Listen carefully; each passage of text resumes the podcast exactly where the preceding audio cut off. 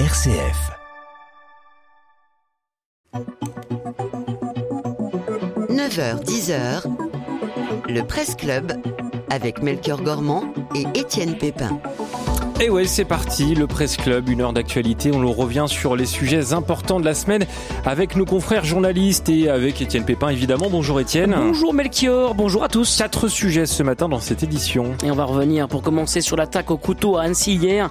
Un drame effroyable. Un homme a grièvement blessé six personnes, dont quatre jeunes enfants, en état d'urgence absolue dans ce drame atroce. Une lueur d'espoir. Un jeune homme s'est interposé pour protéger les enfants. Un jeune chrétien, Henri. On va en parler dans quelques instants. On ira en Ukraine où se joue un drame humain et environnemental. La destruction du barrage de Kakhovka euh, pourrait avoir des conséquences environnementales et humaines sans précédent. Le président ukrainien Volodymyr Zelensky accuse la Russie d'être coupable d'un écocide brutal. On prendra des nouvelles du pape. François vient de subir une opération et son hospitalisation relance le débat autour de la communication toujours délicate autour de la santé du pape. Le Vatican se veut rassurant, mais on s'interroge sur la capacité réelle du Saint-Père à gouverner l'Église catholique. Enfin, lundi, Emmanuel Macron était en visite au Mont-Saint-Michel pour célébrer le millénaire de l'abbaye. Le président de la République a annoncé de nouvelles mesures de protection du patrimoine religieux. Le financement de cette campagne de protection devrait se faire grâce à la participation des Français. Et pour participer sur tous ces sujets, vous nous appelez dès maintenant au 04 72 38 20 23. Étienne, ils sont deux à nous accompagner jusqu'à 10h dans ce Presse Club. Et un petit nouveau, Arnaud Alibert, bonjour. Bonjour. Merci d'être avec nous. Vous êtes euh, rédacteur en chef religieux à la Croix. Nous sommes également avec euh, Samuel Pruvot, c'est l'ancien du jour. Bonjour à vous. Bonjour. Merci d'être avec nous. Vous êtes rédacteur en chef à Famille Chrétienne. Premier sujet, on le disait, le choc, l'effroi à Annecy, c'était hier. Et oui, Melchior, sur le bord du lac de cette euh, petite ville tranquille, un, euh, un, homme a attaqué au couteau et grièvement blessé six personnes, dont quatre jeunes enfants, qui sont encore ce matin en état d'urgence absolue. Un geste atroce euh, qui interroge par sa brutalité sur des enfants si jeunes. Pourquoi ce réfugié syrien a attaqué de jeunes enfants? Un geste terrifiant, incompréhensible L'agresseur qui portait une croix a crié au moment de son geste au nom de Jésus-Christ. Et puis, dans ce drame atroce, une lueur d'espoir. Un jeune homme s'est interposé pour protéger les enfants. Euh, un jeune chrétien, Henri, il a fait, euh, fait actuellement le tour de France des cathédrales à pied. Il était là hier matin, providentiellement. On va en parler. Mais avant cela, c'est le temps encore de la sidération. Une nouvelle fois encore en, en France, Arnaud Alibert, la sidération. Oui, alors euh, c'est comme vous le dites, hein, le moment du, du silence. C'est ce que nous avons choisi comme angle à la croix, euh, parce que euh, parce que la vie des enfants euh, n'est pas encore assurée à l'heure où nous parlons ce matin.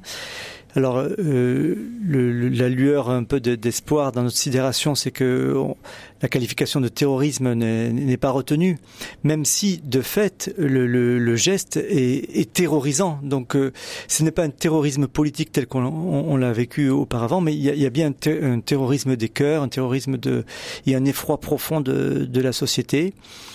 Euh, on ne s'habitue pas. Très, oui. On ne s'habitue oui. pas et c'est important peut-être Samuel Pruvot, c'est important de, de, ne pas s'habituer à, à, ces drames. Euh, ils sont tragiques, ils se répètent, on ne s'habitue pas.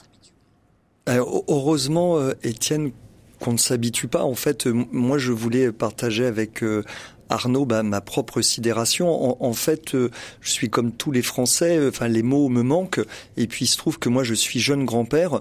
Il y a quatre victimes, euh, donc qui sont des enfants, dont deux en état justement d'urgence absolue à l'heure où nous parlons. Moi, j'ai quatre petits enfants qui ont à peu près le même âge. Et du coup, c'est absolument euh, incompréhensible et heureusement justement qu'on ne s'habitue pas. J'ai échangé justement avec un confrère là en, en, arrivant ici dans ce studio et on se demandait, mais peut-être que nous, journalistes, euh, nous en faisons trop. Et en fait, c'est peut-être notre preuve, notre dernière preuve ou notre plus belle preuve d'humanité, c'est justement de trouver ça absolument euh, anormal et absolument scandaleux. Et, et, et le jour, et j'espère que ça ne viendra pas, et surtout pas avec les auditeurs d'RCF, le jour où finalement on se dira un de plus, une attaque de plus au couteau, allez, une de plus. Euh, eh bien là, je pense qu'il faudra vraiment s'interroger sur l'état de notre humanité. Il y a cette pudeur aussi, euh, je trouve, depuis hier. Euh, on évite de montrer trop d'images des enfants. Euh, on, on, ne décrit pas finalement euh, tellement l'état de ces, ces, enfants qui ont été terriblement agressés au, au couteau. Est-ce que c'est important de, de, garder comme ça une sorte de distance quand même, de, de, la pudeur sur un, un, drame aussi aussi violent, Arnaud Libert oui, parce que ce sont des enfants que donc les, parents les protègent et puis il faut imaginer le, le séisme pour les parents. Donc il faut, faut pas rajouter euh, euh, un drame, un malaise au, au drame. Euh, la population française est suffisamment euh, au courant de, de, de ce qui s'est passé. On n'a pas besoin de rajouter les détails, le détail des, des lésions qu'on imagine euh, effroyables parce que entre l'attaque au couteau d'un adulte et d'un enfant, on voit bien que c'est un rapport de proportionnalité, c'est-à-dire que 20 cm sur le corps d'un adulte, ça fait 60 cm dans le corps d'un enfant. Donc c'est absolument euh, effroyable. C'est pas le moment de, de, rentrer dans ces détails, même si on, en fait on, les a tous en tête et le fait que les enfants sont en urgence absolue encore maintenant euh, témoigne de ça. Euh, on, cherche en fait euh, des mots. Les, premiers mots qui sont venus en, euh, écho à, ce cri terrible et, comme l'a dit le père Golnisch, il n'y a pas plus anti-chrétien que de tuer au nom de Jésus. Ben, les premiers mots sont les mots de la, prière. C'est ce qu'a dit Henri, ce héros au sac à dos, comme on, l'appelle dans les réseaux sociaux. Il a dit priez pour les enfants, moi je vais bien. Ou alors la, réponse de, de monseigneur qui dit, qui qui invite en fait le peuple à se retrouver pour une une messe euh, tout à l'heure euh, à Annecy. Je pense que voilà que ce sont des, mots adressés au Dieu créateur et sauveur que que nous pouvons dire. Et, demain ou dans les jours qui viendront, euh, on aura des mots, des mots d'analyse sur comment ça se fait qu'une personne au fond qui a été accueillie en Europe de, depuis huit ans se retourne contre cette région qu'il a accueillie, la Suède d'abord et la France ensuite et pour pour commettre un, un crime qui, qui hmm. sera qui va le marquer pour toujours parce que euh, s'il si, survit, je crois qu'il est, il est, atteint, mais il n'est pas vitalement, euh, son pronostic n'est pas du tout engagé. Il est, il est perdu euh, sur le plan psychologique. Voilà, il risque de finir sa vie en prison. Donc c'est, c'est, c'est étonnant comme parcours pour une personne qui a été accueillie pendant 8 ans Et en vous, Europe. Vous aussi euh, venez euh, partager avec nous vos, vos, réactions au 04 72 38 20 23 ou par mail à l'adresse direct@rcf.fr. L'agresseur aurait été présenté comme un, un, chrétien syrien.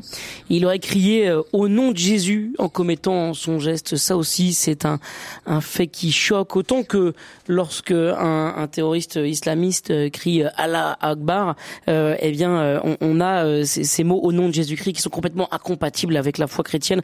Euh, évidemment, quand on porte un couteau sur sur un enfant, ça, ça ajoute un, choc au choc, peut-être, euh, Samuel Pruvot oui, il faut avouer que après la sidération, enfin qui est toujours la, la nôtre, celle des auditeurs, il, il, y a une confusion absolue. Et j'oserais ajouter, ce, puisque nous sommes sur une radio chrétienne, en fait, le propre de la confusion, il y a quelque chose de diabolique là-dedans, parce qu'il est évidemment, absolument évident que celui qui veut d'une manière ou d'une autre marcher à la suite de Jésus euh, ne marchera pas euh, ni avec une arme et encore moins un couteau et ne s'en servira pas euh, contre autrui et encore moins contre des innocents et des enfants qui sont les plus innocents de, de, tous. Souvenons-nous que justement Jésus, à l'heure de sa passion, dit à un moment donné, alors dans une des circonstances évidemment absolument différentes. Mais Jésus, même dans des circonstances qui pourraient paraître légitimes, dit à Pierre de, enfin, dit, conseille assez vivement à, ses disciples de, de ranger euh, leurs armes parce que de toute façon, ça servira à rien et que par ailleurs, euh, Jésus a voulu affronter, à mon avis, c'est ça aussi qui peut peut-être nous aider un petit peu. Euh, comment est-ce qu'on peut voir chrétiennement euh, cet événement qui n'a objectivement aucun sens, eh bien, c'est de, de, de penser que Jésus, lui, n'a pas fait des discours sur le mal, ni sur la folie meurtrière, mais il, a voulu affronter à main nue le mal, et ça c'est le drame de la passion. Et comme dit Jésus, enfin ma vie, euh, nul ne la prend, et c'est moi qui la donne. Et je voulais revenir une minute parce que vous l'avez évoqué, Étienne, et puis Arnaud l'a évoqué évidemment, euh, ce fameux euh, Henri. Alors on va on va en Eh parler bien, dans une on va en ouais, parler dans une seconde si vous voulez bien euh, Samuel Pruvot. Je voudrais euh, citer Arnaud Alibert un, un extrait de de l'éditorial de, de Jérôme Chapuis ce matin euh, concernant justement ce, ce- le fait que euh, c'est- cet cet agresseur soit présenté comme un Syrien chrétien qu'il ait commis son son geste au nom du, du Christ ce qui, ce qui paraît complètement incohérent absurde et donc Jérôme Chapuis écrit et voilà qu'incidemment euh, comme les musulmans en d'autres circonstances, des chrétiens expérimentent à leur tour ce contre-choc de la terreur, le risque d'amalgame entre la violence et leur religion. Euh, c'est de manière générale toutes les religions qui vont être ciblées désormais. euh, Arnaud Alibert, quand euh, justement un crime est, connu, est commis au, au- au nom d'une religion, euh, c'est un tel non-sens que euh, c'est- terrible encore davantage. Quoi. Oui, Jérôme Chapuis n- n- dit euh, ce qui le trouble qui habite notre rédaction euh, à la croix, c'est-à-dire que euh, une fois qu'on passe hein, la sidération par rapport et, la compassion vis-à-vis des, victimes et des familles, dans les tentatives d'explication et, quand on se projette dans les, jours qui viennent, effectivement, on se dit ah ben les, personnes qui, écoutent, se- qui constatent ce drame vont dire ben finalement les religions c'est toutes les mêmes quoi. On avait un peu oublié que les chrétiens euh, tuaient au nom de Dieu euh, à cause de, de, de ce qu'a- ce qu'avaient fait dans le passé récent euh, les musulmans. Ben de nouveau ils en ils y reviennent et donc au nom de Jésus c'est un cri qu'on a entendu dans le Moyen Âge et on, l'entend de nouveau aujourd'hui. Ça c'est l'amalgame euh, euh, mortifère, c'est le poison de de, de l'histoire avec donc euh, comme providentiellement et, et, et concrètement pour les familles et puis peut-être pour euh, pour le débat, ce Henri qui arrive Alors. comme un ange. Henri, et- et cet qui- homme au sac à dos, c'est un Voilà. jeune euh, chrétien. Henri, il a 24 ans, il fait actuellement le tour de France des cathédrales à pied. Il était là, euh, providentiellement, comme on, on le disait en, en introduction. Il s'est interposé, il a mis le l'agresseur en fuite et il a été arrêté euh, ensuite. Il a été, euh, ce jeune Henri, euh, évidemment, euh, mis en une de tous les journaux comme étant cette lueur d'espoir dans ce drame terrifiant. Euh, justement, vous vouliez euh, évoquer euh, sa, personne, peut-être Samuel Pruvot. Oui, juste je voulais revenir sur euh, sur un mot, euh, peut-être avec une différence d'appréciation. Euh, moi, il se trouve que je je viens pas du monde catholique comme certains le savent. Moi, je suis un converti, et je, pense qu'il peut y avoir si on veut être honnête, après on peut être malhonnête, effectivement. Euh, Enfin, certains, euh, là je parle évidemment pas d'Arnaud ni du plateau sur RCF, mais si nous voulons être honnêtes, invoquer le nom de Jésus pour commettre un crime odieux n'a absolument aucun sens. Et il ne faudrait pas laisser, moi j'ai une formation euh, d'histoire en Sorbonne et j'aime beaucoup l'histoire médiévale, on ne peut pas laisser entendre, et c'est pas du tout ce que Arnaud voulait dire, hein, on ne peut pas laisser entendre qu'au Moyen Âge, on s'amusait à utiliser le saint nom de Jésus pour tuer des innocents. Ça, ça n'a aucun sens. En revanche, effectivement, on a parlé de guerre juste, il y a eu des batailles de théologiens, etc. Mais attention, on est dans le cadre de, de- dans un cadre militaire de, de, de, conquête.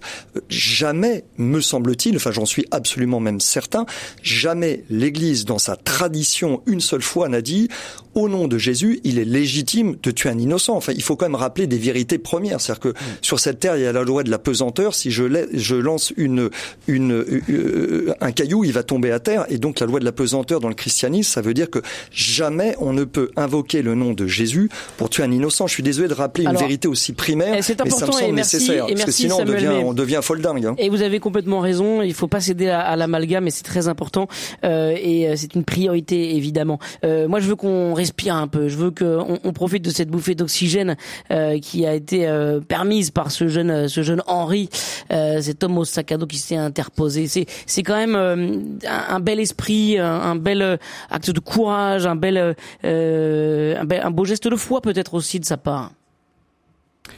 Il y a, il y a quelque chose qui est très touchant dans son, Pardon, dans son, oui, dans son, pardon, dans son hum, tour de France des cathédrales, c'est que il, il est donc, euh, il a interrompu ses, ses études ou en tout cas son, son parcours vers euh, vers la vie professionnelle pour faire un tour de France des cathédrales, euh, en marchant, en stop, etc. Et euh, il le fait parce que les cathédrales sont symbole de beauté et d'unité beauté et unité qui peuvent nous nourrir.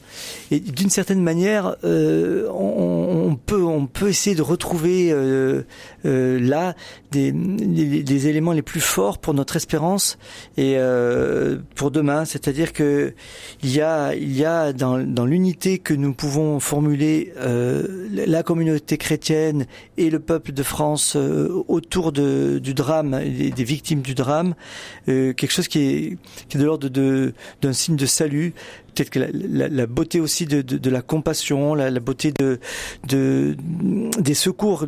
On n'en a pas parlé encore ce matin, mais il paraît qu'ils ont été, euh, c'est ce qu'en tout cas on a, lu et entendu, euh, absolument remarquables presque divinement conduits euh, dans, dans leurs gestes tellement tout s'est bien enchaîné.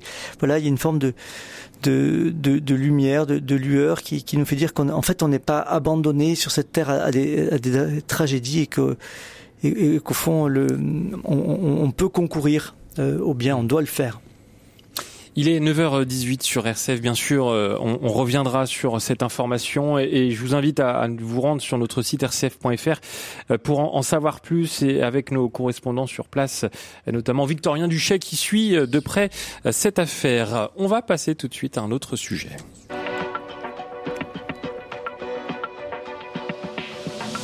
Le Presse Club avec Melchior Gormand et Étienne Pépin.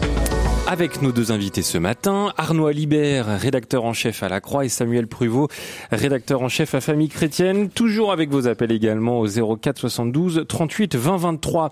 Étienne, en, Ukraine, on assiste à un drame humain et environnemental. Oui, Melchior, destruction d'écosystèmes, inondations, pollution, menaces énergétiques, la destruction euh, du barrage de Kakovka euh, dans le sud de l'Ukraine pourrait avoir des conséquences environnementales et humaines sans précédent. C'est ce que dénoncent plusieurs experts et associations de défense de l'environnement. Selon l'ONG euh, ukrainienne EcoAction, la destruction du barrage a libéré 18 milliards de tonnes d'eau. Euh, plusieurs parcs naturels nationaux ukrainiens, dont la réserve de biosphère de la mer Noire, classée à l'UNESCO, euh, sont directement menacés. Le président ukrainien Volodymyr Zelensky accuse la Russie d'être coupable d'un écocide brutal. Est-ce que c'est une nouvelle manière d'anéantir l'Ukraine, de s'en prendre désormais à sa biodiversité, Samuel Je pense qu'effectivement, il y a malheureusement une, escalade dans cette guerre qui, elle aussi, pour être honnête, nous, sidère en fait. Hein. Euh, moi, j'ai eu l'occasion, euh, j'allais dire la chance, mais c'est vrai du point de vue journalistique, j'ai eu la chance d'aller en Ukraine euh, lors du dernier euh, Noël orthodoxe, donc qui se célèbre au début du mois de janvier. Et pour vous dire honnêtement, moi j'étais parti comme je pense la plupart des auditeurs seraient partis, avec euh, peut-être un peu de naïveté en disant quand même avec un avec un petit peu de diplomatie, avec un peu de bonne volonté, avec un peu ou beaucoup de prière, ça peut s'améliorer et les belligérants pourront s'entendre. Enfin, ils, vont quand même pas aller jusqu'à une guerre aussi fratricide au cœur même de l'Europe. Et en même temps, là, ils sont en train de détruire leur patrimoine le, plus historique, c'est-à-dire la, la, nature, le, la biodiversité, euh, des endroits qui sont des trésors. Ils sont en train de détruire ça. Alors, ah, des, alors guerre fratricide, les frères sont, sont irréconciliables désormais? Oui, mais justement, c'est ça que je voulais vous dire, Étienne, et, et dire aux auditeurs, ce qui m'a le plus choqué, euh, parce que je n'avais pas du tout, euh, j'étais pas préparé à entendre ça. Moi, je suis allé à l'ouest de l'Ukraine, donc derrière le front, aux alentours de la ville de Lviv. Et qu'est-ce que j'ai entendu de la part des civils, donc des pères de famille, des mères de famille, des, des grands-mères J'ai entendu le fait que leur patrie avait tellement de prix à leurs yeux qu'ils étaient prêts à payer justement le prix du sang, leur propre vie, la vie de leur fils, la vie de leur petit-fils, et j'étais retourné. J'étais retourné parce que j'ai compris malheureusement qu'il y avait là une, une, logique de guerre totale qui peut évidemment se comprendre hein, dans le cas de l'Ukraine où c'est une agression tellement manifeste. Et du coup, dans cette guerre de, dans cette logique pardon euh, de guerre totale, en fait tout peut y passer. Non seulement votre propre vie, la vie de vos proches, mais même le pays lui-même. C'est-à-dire qu'à partir d'un certain moment, il y a une telle rage de vaincre euh, que tout, tout peut y passer. Et donc, et puis vous avez précisé la chose, mais on pourrait même préciser d'autres choses. C'est que euh, pas loin il y a une centrale nucléaire et que finalement on ne sait pas à l'heure où on parle si vraiment elle est refroidie ou pas euh, par les autres ce barrage qui permettait justement de tenir la situation à peu près en. Donc en, fait on, on, va dans une escalade qui peut aller jusqu'au pire et qui forcément nous embarque, nous embarque nous, nous aussi occidentaux et français évidemment. Mais alors justement Arnaud Alibert, détruire l'environnement détruire euh, l'écologie, l'écosystème d'un pays, c'est le mettre à genoux encore davantage, c'est euh, le priver d'une reconstruction possible à l'avenir. Enfin, on, parle peu de cette notion d'écocide là, mais finalement détruire l'environnement, c'est détruire toute possibilité pour l'Ukraine de redevenir ce qu'elle était avant. En tout cas, nul ne peut découvrir ce matin que la guerre est, est, destructrice de tout, et, des hommes évidemment, et de, la nature, et de ce que l'homme a fait pour vivre dans la nature. Donc, euh, comme le dit, et c'est avec une ironie cruelle, euh, Vladimir Poutine lui-même, il s'agit d'une catastrophe environnementale et humanitaire de grande ampleur. Je, le cite et je le cite avec dégoût parce que, en fait, euh, on voit bien que il a, donc complètement conscience de ce qu'il est en train de faire et, suite euh, au bombardement du, alors on va voir de, quoi il s'agit pour le barrage de, de Novakakovka, mais on voit bien que puisqu'il a ses armées ont, bombardé les secours, euh, il ira jusqu'au bout. Donc euh, c'est aujourd'hui c'est ce barrage, demain ça sera autre chose. Donc je partage l'inquiétude sur sur euh, peut-être la centrale de Zaporizhia, mais non pas euh, sur aujourd'hui, puisque visiblement la, la, la, centrale est arrêtée, donc elle a beaucoup beaucoup moins besoin d'eau pour refroidir, que ce qui avait été prévu. Mmh. Voilà, pour refroidir, parce qu'elle elle est à l'arrêt, mais elle, elle, reste une menace euh, environnementale si on, on, devait la bombarder. Et aujourd'hui, on peut pas écarter ce, cette idée.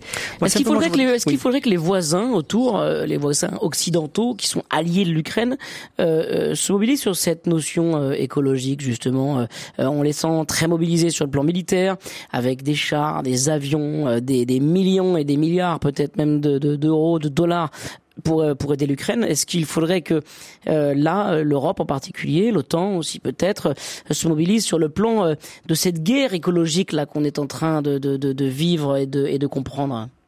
Moi, je pense qu'on peut essayer de faire un petit peu, mais c'est des, des pansements sur, sur des jambes de bois, parce que d'abord, un, l'écologie la plus fondamentale, c'est l'homme, et donc la, la, la, la, guerre est en train de ravager l'humanité partout dans le monde, évidemment, mais là, dans, en l'occurrence, il s'agit donc des, des personnes qui, qui, perdent la vie, des personnes qui sont euh, profondément blessées. Dans une semaine, euh, si, si l'actualité ne, ne, se bouscule pas trop, nous, nous avons publié un reportage dans, dans La Croix sur les personnes qui ont, qui ont été amputées. Donc c'est une réalité qui est extrêmement euh, réelle. Et puis, euh, il y a, il y a en, en en second par rapport aux, conséquences écologiques de la guerre, euh, ce qu'il faut s'imaginer, c'est ce déluge de feu et de fer et de poudre ne s'évanouit pas. Une fois que la bombe a explosé, elle est dans le sol. C'est-à-dire que tous les champs, toutes les rues, toutes les maisons, tout est à reprendre. C'est un, un, immense chantier. Euh, si on voulait regarder avec nos, nos, nos notre perception propre et, nos critères d'écologie d'aujourd'hui, l'Ukraine est un, un chantier euh, entier euh, à consacrer à, à la cause écologique, mais pour l'après-guerre, sous la guerre, mmh. il n'est pas possible de, de faire mieux qu'aujourd'hui, je, je pense pas. pas. En tout cas, c'est pas l'objet. Samuel Pruvot, justement, sur, sur l'intervention euh, des, des, pays voisins, des alliés de l'Ukraine, euh, et même plus largement, hein, euh, quand il s'agit justement de, de, destruction de la nature euh, et cette notion euh, d'écocide, est-ce qu'il faut intervenir justement pour sauver la nature au même titre euh, qu'on qu veut essayer de, de, de, de sauver les, les hommes et les femmes qui vivent là à travers des moyens militaires très importants? Enfin, est-ce qu'il faut euh, mettre la nature et les écosystèmes au même niveau euh, dans le combat, quoi, je dirais, euh, dans cette guerre entre la Russie et l'Ukraine alors évidemment, on, aurait, nous, envie, français, occidentaux, de, faire quelque chose pour les Ukrainiens et pour leur pays, évidemment. Je voulais juste rappeler, alors je reviens encore aux hommes, comme Arnaud Alibert, mais à ce jour, selon diverses estimations, il y aurait au minimum quand même 300 000 soldats de part et d'autre euh, qui seraient décédés. Alors il y a des estimations très différentes. Et je ne parle pas là des, civils. Et on ne parle pas du tout du, traumatisme euh, des, familles. Donc en, fait, il y a un impact euh, humain extraordinaire.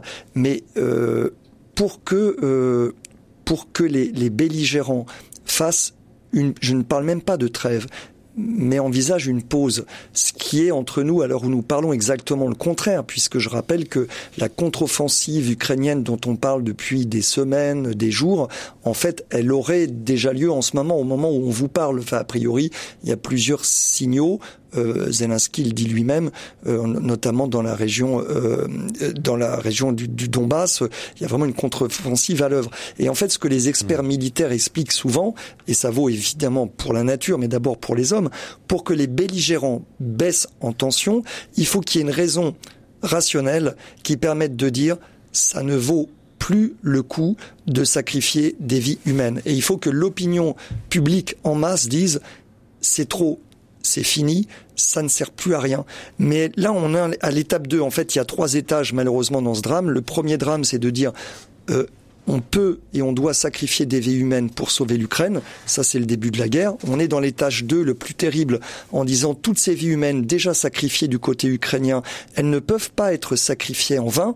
Donc il faut continuer, continuer pour l'honneur des soldats qui sont déjà morts. C'est ce que j'ai entendu moi en Ukraine. Et la troisième étape qui n'est pas arrivée, et là, occidentaux, on pourrait, on pourrait les aider, mais à mon avis, c'est pas tellement ce qu'on fait en ce moment. C'est essayer de trouver des deux côtés d'essayer de donner des arguments d'ordre rationnel, économique, euh, écologique, pour faire comprendre en fait qu'il y a une attitude suicidaire.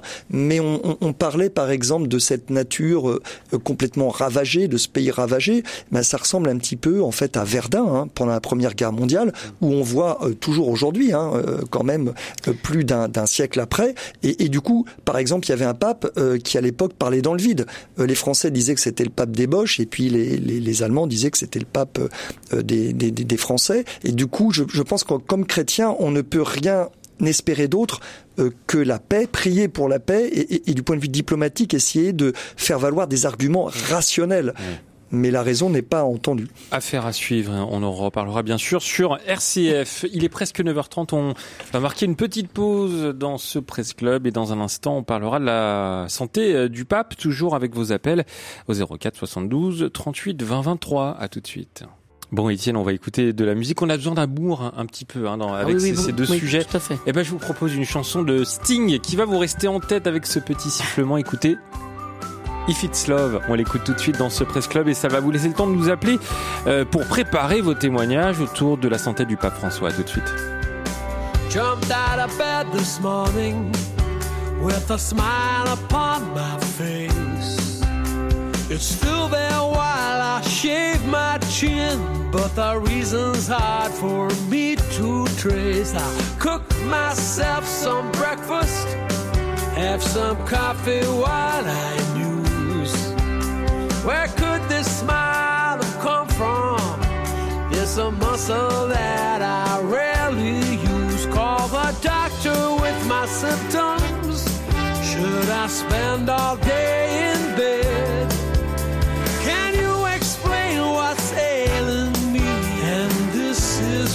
my doctor said.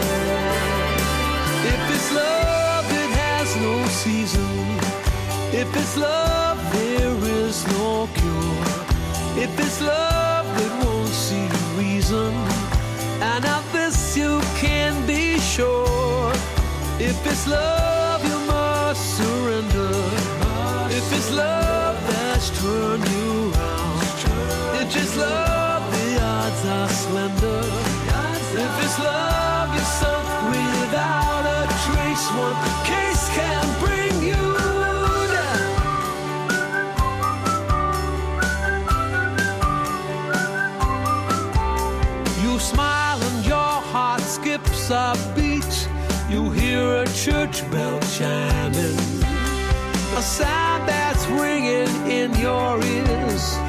set your heartbeat climbing.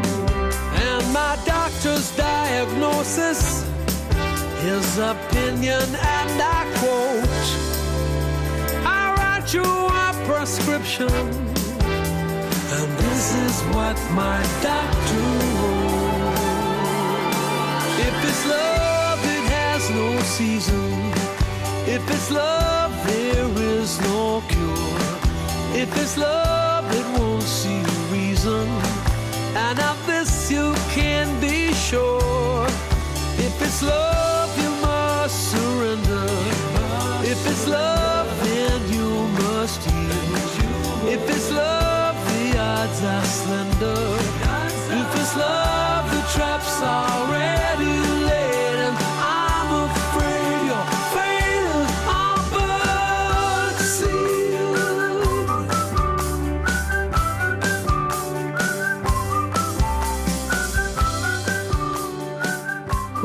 If It's Love, c'était Sting sur RCF. Ça vous a plu, Étienne? Bah oui, tout à fait. Il faut un peu d'amour pour euh, évidemment supporter cette fin de semaine un peu chargée avec des actualités vraiment lourdes, mais en même temps vous avez le, le chic pour nous euh, mettre de bonne humeur, euh, Melchior Gourmand. Allez, on continue. Au moins jusqu'à 10h.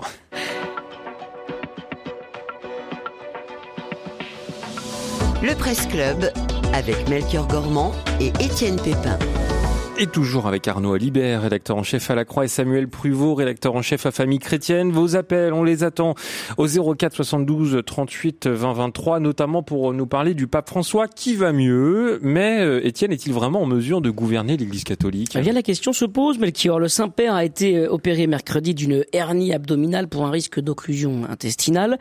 Une intervention de trois heures sous anesthésie générale qui s'est bien passée selon son chirurgien. Euh, Le pape François devrait rester hospitalisé quelques jours encore afin de permettre une évolution post-opératoire normale et une récupération euh, fonctionnelle complète. C'est ce qu'explique le, Vatican. Les audiences prévues jusqu'au 18 juin ont été annulées, mais son agenda est extrêmement chargé ensuite hein, pour les semaines à venir. Il doit notamment se rendre aux Journées mondiales de la jeunesse à Lisbonne, puis en Mongolie et à Marseille. Se pose aujourd'hui la question de la suite donc de son pontificat et de la gouvernance de l'Église lorsque le pape n'est pas en capacité de, de tenir le gouvernail de la barque de Saint-Pierre. Est-il venu ce temps euh, de la renonciation du pape François, Samuel Pruvot Alors moi j'ai envie de vous dire non, alors, je suis pas dans le secret des dieux. Il n'y a pas, il y a pas de, des, des dieux au, au Vatican. Il y a un seul Dieu qui Bah est oui, c'est ça, Jésus-Christ. j'étais étonné, que- de, j'étais étonné de vous entendre dire ça. Alors, c'est, je voulais juste rappeler une phrase euh, prononcée, euh, d'ailleurs, je crois pas une seule fois, mais plusieurs fois par le pape François euh, lui-même. C'est de dire qu'on ne gouverne pas l'Église euh, avec les jambes, mais avec la tête. Alors, ça tombe très bien pour le pape François, qui est souvent maintenant en fauteuil roulant, mais c'est un raisonnement entre guillemets qui, qui se tient objectivement, euh, parce que euh, Jusqu'à présent, en tout cas, le pape François a estimé qu'il avait toute sa tête et donc qu'il était en mesure euh, d'assumer cette charge qui en fait est une charge tellement énorme qui, est presque inhumaine. Mais enfin, euh, Dieu l'a voulu ainsi, hein, de confier, voilà, de confier au successeur de Pierre une, tâche tellement immense. En revanche, euh, d'après nos informations, et je vérifierai avec Arnaud, mais je pense qu'on a les mêmes sources qui sont des bonnes sources. Euh, en privé, le, le pape euh, régulièrement demande à ses proches, euh, vous trouvez, je- voilà, co- comment je, je, je vais, voilà, ça, ça, je, je, je suis, je suis, je suis bien, je suis normal. Mais est-ce qu'on peut être honnête et- avec lui? Est-ce que alors ça, par contre, euh, excusez-moi Samuel, je ah, si, si, est-ce que vraiment précis. il peut faire confiance? Est-ce qu'au pape on lui dit vraiment la vérité? Si, si, si, si. Il y a- il- en fait, le, le pape, il, il est quand même tout le temps. euh, on peut lui trouver des défauts, mais, mais il, il est, euh, il a quand même certaines qualités et de nombreuses qualités. Notamment, euh, là, en fait, ce qu'il demande à ses proches, c'est notamment ce qui fait peur au pape, selon ma source, hein, c'est la question de la mémoire. C'est-à-dire qu'en fait, le jour où il va commencer à s'emmêler les pinceaux. Euh, et, et là, là, effectivement, il pensera euh, peut-être sérieusement à, à- à une échéance qu'il a lui-même envisagée, hein, qui s'appelle la renonciation. Et du coup, ça, je pense que ses proches seront capables de lui dire et que lui-même sera capable de comprendre qu'effectivement, selon lui, hein, son critère, c'est un des critères, hein, qui est celui de, de, de- de sa mémoire, euh, effectivement, s'il se souvient plus du prénom euh, euh, du président français, bon, bah, euh, peut-être que s'il fait ça tous les dix minutes, euh, ça sera peut-être un signe. Comment ne peut-on pas se souvenir du président euh, français? Euh, Juste Arnaud Et puis Alibert. surtout, c'est Emmanuel, Dieu parmi nous. Hein. Enfin, c'est parle pas Oh Macron. là là là là. C'est pour Vous ça allez- que vous avez parlé des dieux tout à l'heure. Vous allez fâcher les, les opposants Voilà. à Emmanuel Macron et à la réforme des retraites. Euh, Arnaud Alibert, euh, justement sur euh, l'anesthésie générale que vient de subir le pape, on sait que c'est quelque chose qui- qu'il euh, qu'il vit pas très bien. Ça, Euh, c'est vrai que c'est pas anodin à 86 ans d'être opéré. D'abord, c'est une opération qui est pas anodine, trois heures sur le billard, avec vraiment des, des enjeux importants sur le plan physiologique. Et puis voilà, cette anesthésie générale qui qui prive peut-être aussi le, le, pape de sa capacité de concentration et de de remise au travail. Honnêtement, on peut pas diriger l'Église depuis sa chambre d'hôpital quand même. Alors euh, moi je voudrais revenir au fait peut-être parce que euh, avant il faudrait que tout le monde soit soit à peu près au courant de de ce qui s'est passé. Il, il n'a pas un cancer, il n'a pas un Parkinson, il n'a pas une non, maladie c'est les suites chronique. de sa de son Voilà. opération De- de l'intestin. Voilà, non, il il faut avoir bien ça en tête. C'était, il s'agit de, d'un risque d'occlusion intestinale qui a, qui a motivé euh, le, l'intervention, qui n'était donc qui n'était pas prévu et pas annoncé dans l'agenda, mais qui a été décidé posément par euh, le pape avec euh, le conseil de, de ses médecins. C'est le bon moment pour le faire. Et euh, donc euh, une, opération, on l'a décrit dans, dans un article. Enfin évidemment. Pas, dans le détail, mais voilà, il y a une espèce, une forme de, de pansement, une prothèse intestinale pour éviter une récidive de l'hernie euh, abdominale.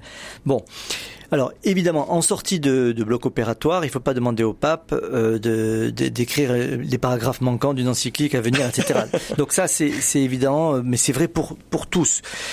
Euh, ce, qui, ce que le cardinal Parolin a, a affirmé, et je crois qu'on peut lui donner crédit de cela, c'est qu'il n'y a pas de vacances du pouvoir. Le, le- le pape est tout à fait, euh, tout à fait euh, en capacité d'entendre ce qui se passe et de, de la, la- tête fonctionne et le cœur. ce matin, il a, il a, il a communié, donc euh, il n'a pas un pansement gastrique qui l'empêcherait d'avoir accès à l'Eucharistie, etc., etc. Donc, je pense que là, on a, on a un pape qui est certes vieux, qui est certes en surpoids, ça c'est chronique, qui est qui est de subir une deuxième intervention chirurgicale avec anesthésie générale. Bon, ben, et la précédente date de il y a deux ans à peu près. Euh, il est resté dix jours euh, à l'hôpital il y a deux ans, c'est ce qui est prévu pour euh, les, journées à venir. Donc en gros, on, peut penser qu'il sortira de l'hôpital le 19 juin. Donc de aujourd'hui jusqu'au 19 juin à, à l'hôpital Gemelli, il va se tenir au courant, il va, il va parler. Paroline viendra le voir si, si les sujets sont, sont absolument graves. Bon, c'est entendu Et- pour les pour les prochains voilà. jours, mais après euh, aller Alors- en Mongolie, aller euh, en, au- en- au Portugal, aller venir en France, enfin, ce sont des voyages qui sont pas anodins à 86 ans quand on sort de l'hôpital. Enfin, euh, évidemment, on spécule un petit peu dans les rédactions euh, chrétiennes pour savoir si oui ou non le pape sera en état euh, pour euh, honorer ces rendez-vous qui sont quand même très fatigants. Moi, je pense que le, le Portugal euh, et les JMJ euh, sont, sont encore à l'agenda et, et le resteront autant qu'on on puisse le, le penser parce que euh, euh, le, le- transport est pas si long parce qu'il n'y a pas y a, y a pas un, un- une grande un grand différentiel de de, de, climat de euh, au fond euh, je dis pas que Lisbonne c'est c'est Rome mais en, en fait je pense qu'on on- on peut penser que l'organisme est capable de, de, de subir la, la différence. Euh, avant cela, il y a quand même de longues semaines où il sera au Vatican. Ces journées, peut-être ça, ça vaut le coup de le, de le redire pour nos, nos auditeurs. Euh, c'est quoi la journée de travail d'un pape? Le matin, il a des audiences euh, publiques euh, et l'après-midi, il reçoit les responsables de la curie. Il, il, il relit ses papiers, ses discours, etc. Donc, euh, c'est des journées qu'il peut euh, ajuster en fonction de, de son état de fatigue. Il y a le, le, le paramètre euh, mémoire euh, qui est qui le préoccupe beaucoup et ça c'est vrai et nous nous avons tous nous euh, des, des, des, personnes âgées dans nos entourages ou, ou encore nos parents ou nos grands-parents euh, qui après une, une, une anesthésie euh, ont des troubles de la mémoire. Ça c'est sûr c'est un enjeu mais enfin il y a quand même autour du pape suffisamment de personnes pour euh, l'aider à, à ne pas oublier à lui faire les, les, les rappels euh, nécessaires donc je pense autant je pense que euh, les derniers jours de, de, de Jean-Paul II la communication du Vatican a Ah, été ça. sans doute un petit peu euh, un petit peu florentine, pour pas dire autre chose, sur le fait que Jean-Paul II continue à gouverner, ce qui est objectivement n'était pas le cas, ce- mais on n'en est pas du tout dans cette histoire. Pour le pape François, justement, et peut-être un dernier point avant de passer au dernier sujet, Samuel Pruvot, peut-être qui peut être réjouissant pour la communication vaticane et dans l'Église en général, euh, c'est que là, on, on essaye d'être transparent sur l'état de santé du pape. C'était pas du tout le cas il y a quelques semaines encore où on nous disait que c'était des examens imprévus, mais qu'en fait c'était euh, en urgence et que l'état du pape était pas si bon et tout ça. Là, on, fait un pas dans la transparence euh, autour de la santé du pape? Oui, je, je, je confirme. hein. Je pense qu'avec Arnaud, nous avons les mêmes informations. En l'espace de quelques semaines, je pense que la communication du Vatican a, a- changé son fusil d'épaule, estimant qu'on ne pouvait pas dire bon bah qu'il partait juste euh, faire un, un examen euh, de de confort ou d'habitude alors qu'il avait été victime, je, ne sais plus, mais je crois que c'était quand même d'une attaque cardiaque. Donc effectivement, à un moment donné, enfin pour dire les choses très crûment hein, pour nos auditeurs, euh, certains à la curie ont eu l'impression d'avoir été obligés de mentir, ce qui est toujours euh, une mauvaise action et pour un chrétien, évidemment, euh, c'est absolument indéfendable. Mmh. Donc là, je pense effectivement, pour prendre une image médicale, bah, la curie romaine a été et la communication vaticane a été vaccinée et j'ose espérer effectivement que dans les jours, les, les semaines à venir, il y aura moins de, de, de, communication florentine, pour prendre ce mot qui est très très joli et qui permet de garder un peu de pudeur. Voilà. Et euh, là aussi, hein, euh, gardez euh, l'oreille sur RCF. On aura l'occasion de vous donner des nouvelles du pape très prochainement. Allez, on passe à notre déjà dernier sujet de ce Presse Club.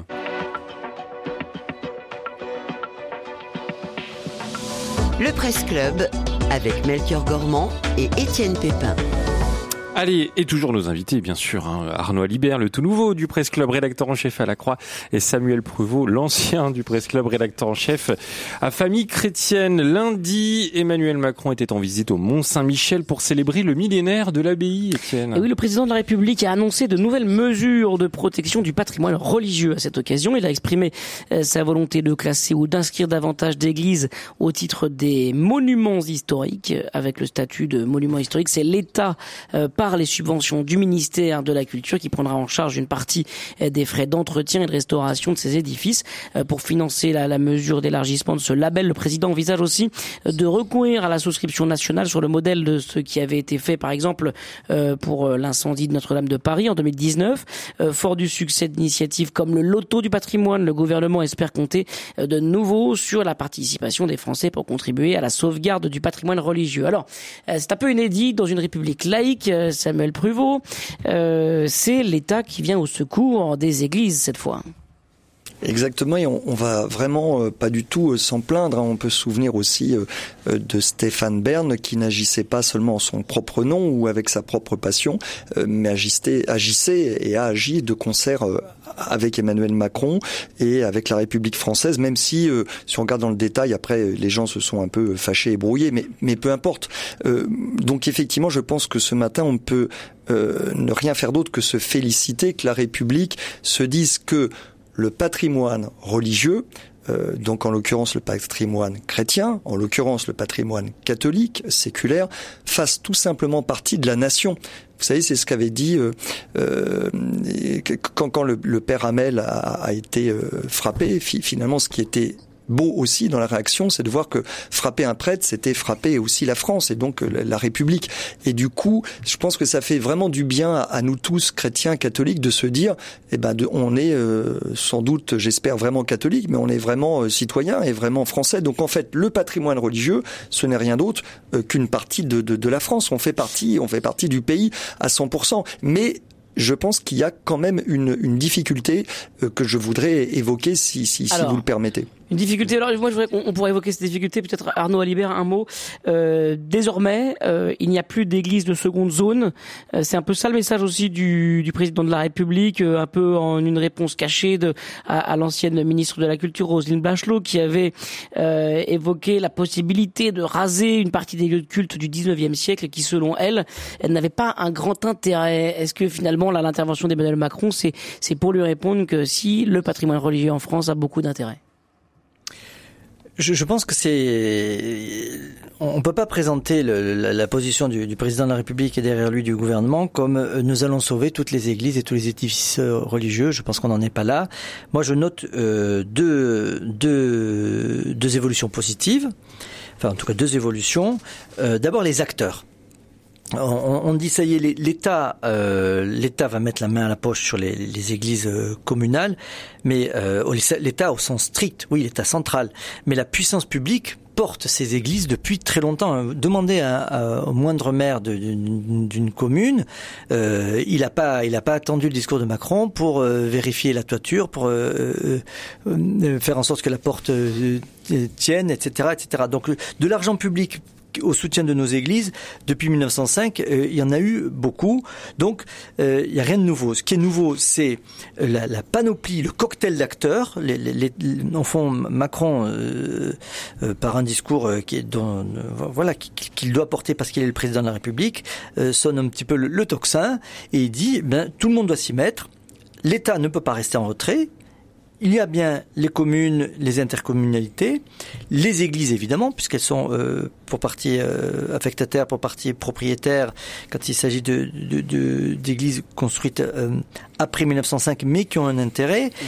Et puis euh, aussi l'appel à l'Europe, puisque le, le, le, le, président a dit, mais c'est aussi une question européenne. Je rappelle simplement un chiffre. Si en France on a 40 000 églises, dont sans doute 10%, un peu plus ou un peu moins, on ne sait pas trop, sont menacées d'abandon, en Europe c'est 500 000. Donc il y, y, a bien un enjeu extrêmement large qui dépasse la euh, France. Sur, sur voilà, qui dépasse la France. Je voudrais, second point qui me paraît très important, c'est la question de euh, bon, on va rénover ces, ces églises, mais faut pas s'imaginer que Macron est en train de, de dire il nous faut des églises euh, rénovées pour qu'il y ait plus de messes. Ça, c'est pas c'est pas le sujet. La, la, la, question qui se pose maintenant, ou qui va se poser, c'est nous allons rénover, tout le monde va s'y mettre. Donc je redis les acteurs, c'est l'Église, les communes, l'État, l'Europe et le grand public avec cette euh, souscription. Donc c'est quand même la, la nouveauté de, de, du discours du, de, de, Macron. Mais pour faire quoi?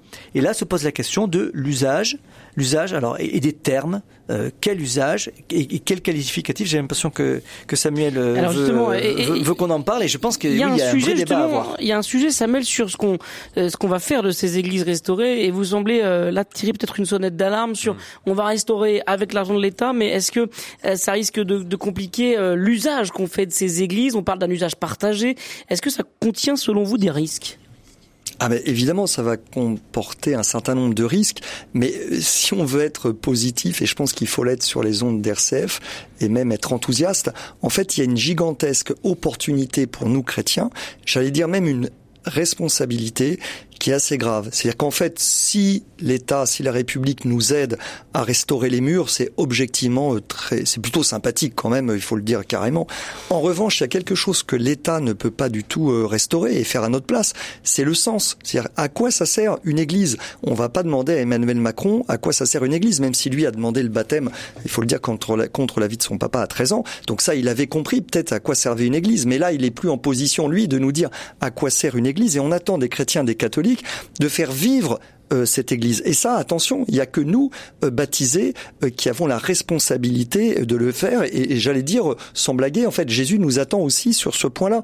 Je voulais donner une, une vieille citation de, Jacques Maritain, c'était c'était il y a longtemps, hein, c'était dans l'après-guerre. Il disait, attention, attention dans cette France qui se sécularise, il va arriver peut-être un jour où les Français vont se promener dans leur patrimoine, comme dans un musée, avec des hiéroglyphes.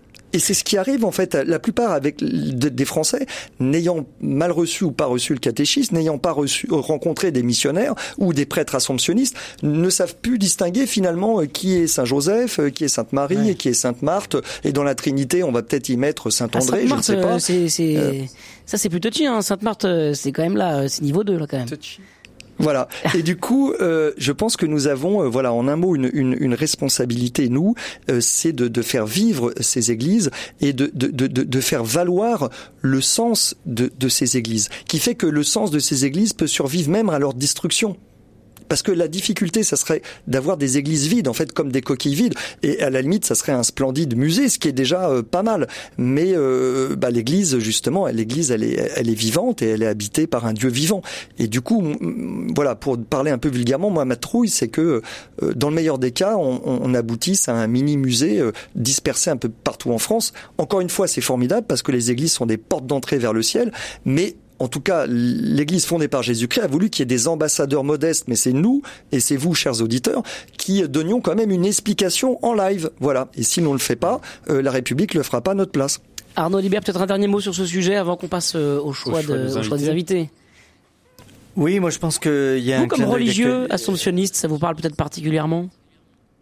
Oui, ça me, ça me parle, euh, ça me parle beaucoup que c'est qu'on attache euh, aux pierres de nos églises l'ambition qu'elles soient des pierres vivantes. Et donc ça, ça, ça nous, nous, nous, remobilise au niveau de notre baptême.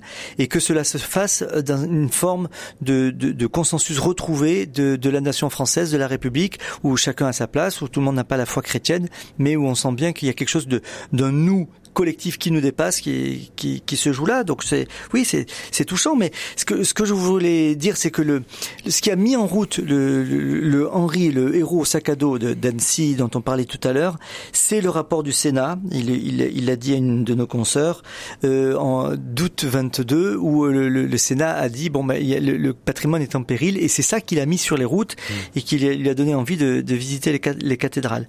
Donc on voit bien qu'il y a euh, au niveau de ce patrimoine religieux, euh, une question qui est posée. Il y a bien sûr l'usage, l'usage à venir, mais plus fondamentalement, et j'ai été très surpris de, de découvrir ce, ce, ce mot, euh, en particulier dans le, qui a été prononcé au, au colloque le vendredi 2 juin là, dernier, un colloque au Sénat avec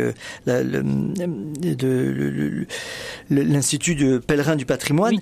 C'est c'est le mot de resocialisation, c'est-à-dire qu'en fait il y a, et là c'est un fait objectif, des, églises dans, nos villages et même dans nos villes qui ont été abandonnés, désocialisés. Et donc la question qui nous est posée, c'est comment nous allons les resocialiser. Et donc ça, ça veut dire deux choses, deux investissements, les, euh, un investissement immobilier et un investissement de sens. Là, en ce sens, je, je rejoins tout à fait Samuel.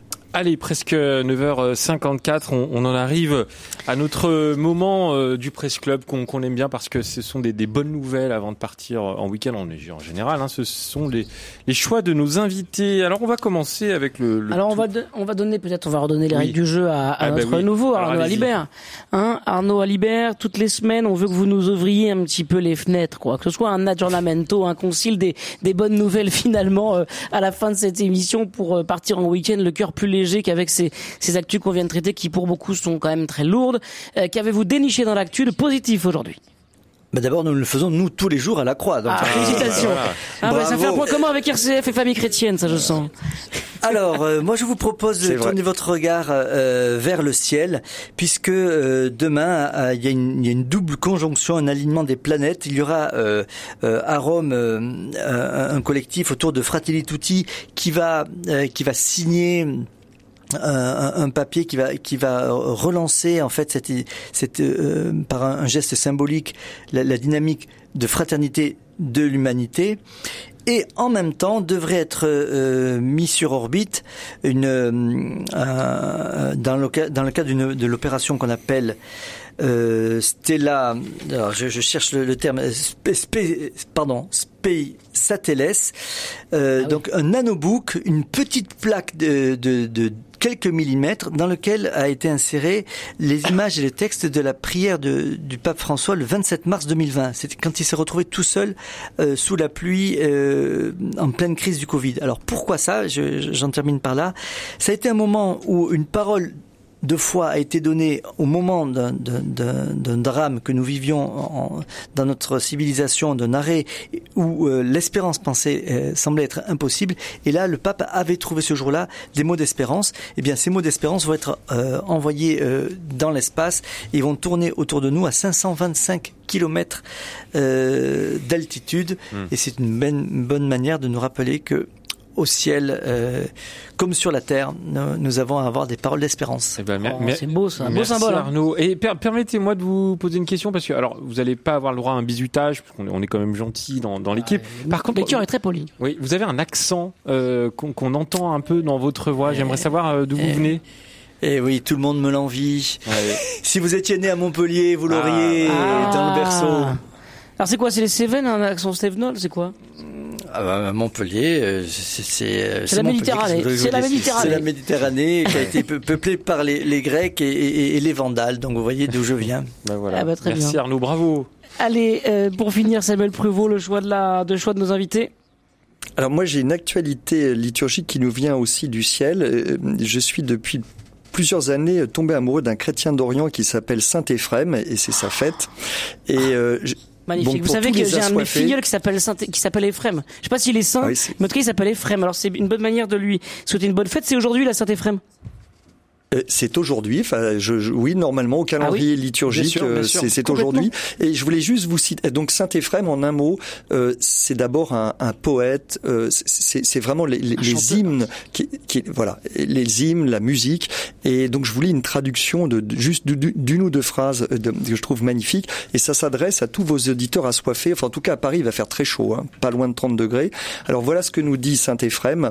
Euh, alors ce n'est qu'une traduction en français et malheureusement je suis incapable de chanter. Saint Éphrem nous dit ce matin. J'ai reçu de toi, alors c'est de Dieu et de Jésus forcément, j'ai reçu de toi un trésor. Et là où je t'ai contemplé, une source a coulé de toi et j'ai puisé tant que j'ai pu. Alors sincèrement, à tous les assoiffés, on peut boire euh, gratis une eau euh, non polluée qui nous vient du ciel. Et en tout cas, moi, je m'en priverai pas. Eh ben, merci beaucoup, Samuel Pruvot. Et vous, Étienne, est-ce que vous avez un choix Ah ouais, j'ai un, choix qui m'a beaucoup bouleversé cette semaine parmi nos grands invités. On a reçu euh, cette semaine euh, Olivier Goua. Il est atteint de la maladie de Charcot. Il peut pas parler. Il s'est exprimé dans un grand entretien mené par euh, Pierre-Luc Dubois dans la matinale hier matin par l'intermédiaire d'une tablette qui numérisait sa voix pour pouvoir s'exprimer à la radio. C'était un moment assez extraordinaire. Je vous invite à, le revoir, à le revivre en allant sur le sur YouTube, donc sur la page RCF de, YouTube, et vous pouvez revivre complètement cette interview. On le voit, il est là, il est bien présent.